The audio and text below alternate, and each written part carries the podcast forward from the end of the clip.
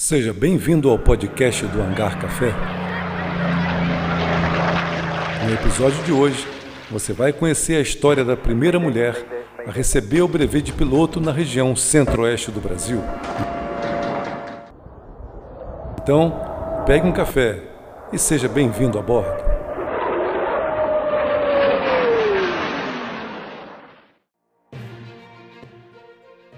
Imaginemos o contexto dos anos 30 no interior do país. As velhas oligarquias consolidadas controlavam toda a vida política, econômica, social e cultural das cidades interioranas. Em suas regiões de influência, estabeleciam o estamento das pessoas e das famílias conforme a função que exerciam, e até os seus comportamentos. Assim era o contexto daquela época na cidade de Rio Verde, no sudoeste goiano, em que vivia a jovem Lígia de Bastos Oliveira, nascida nos idos da década de 1920. Filha de um promotor público, figura considerada de grande relevância para a época nos meios sociais e, portanto, bem afinado com os costumes impostos ao lugar pelas oligarquias locais.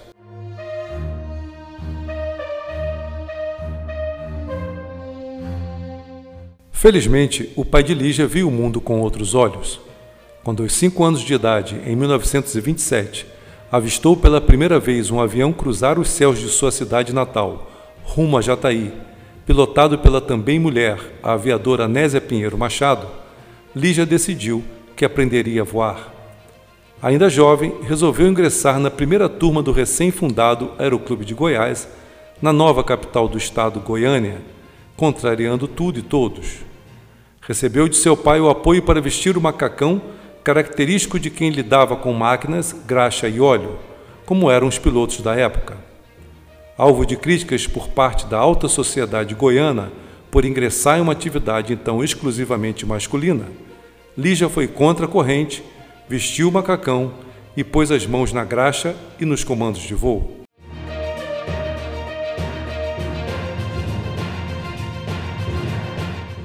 Com ela, outros cinco colegas, todos homens, estavam naquela primeira turma iniciada no ano de 1938, fundação do Aeroclube. Apesar de estranharem a presença de uma mulher dedicando-se à pilotagem de aviões, deram-lhe todo o apoio e incentivo. Lígia compartilhava com seus colegas as dificuldades que tinham no curso, porque os recursos do Aeroclube eram escassos e manter os aviões voando era uma luta constante.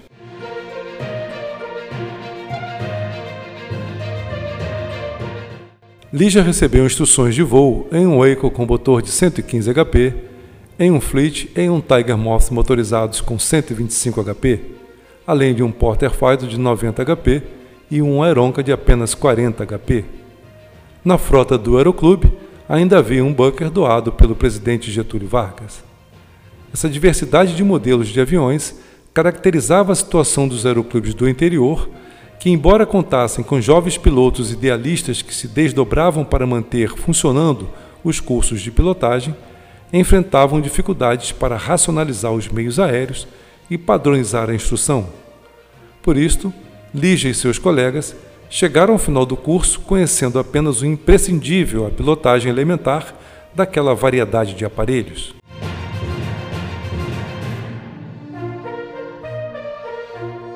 Na época, Além da pilotagem, os alunos aprendiam um pouco da mecânica básica de cada avião, pois pelo interior não encontrariam mecânicos de avião para solucionar qualquer pane que fosse.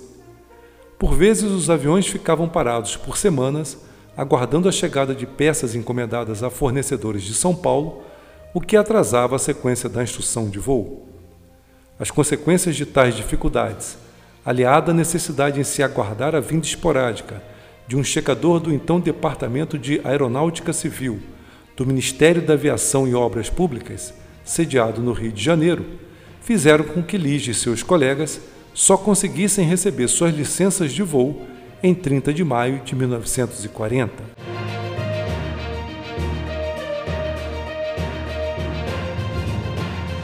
A solenidade de entrega das licenças foi especial.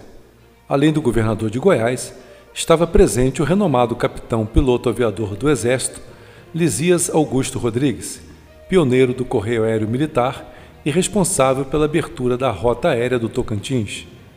Com este militar, a jovem Lígia fez vários voos para o norte de Goiás a bordo de aviões do Correio Aéreo, quando este a incentivava a continuar seus voos no aeroclube.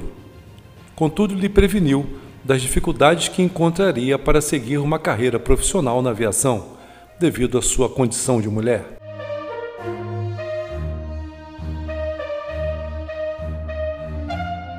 Mesmo assim, Lígia mudou-se para o Rio de Janeiro, onde tentou ingressar na aviação comercial. Não conseguiu nem mesmo em pequenas empresas de táxi aéreo. À época, era inadmissível mulher se profissionalizar na aviação. Assim, a pioneira da aviação goiana encerrou sua carreira como aviadora sem conseguir concretizar seu sonho de ser comandante de avião em uma grande empresa aérea. E não por falta de competência profissional mas porque as barreiras impostas pela cultura vigente à época não lhe permitiram.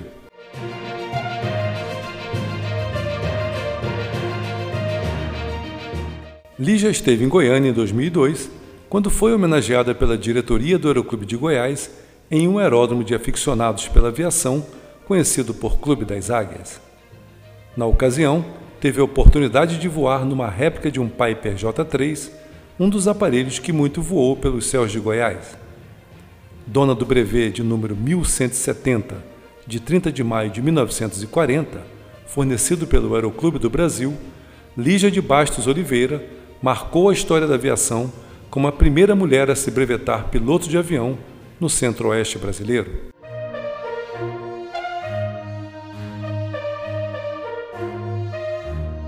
Muito obrigado por ter viajado conosco. O podcast do Hangar Café tem sua construção realizada por Marcos Abreu e Newton Marcos Leone Porto.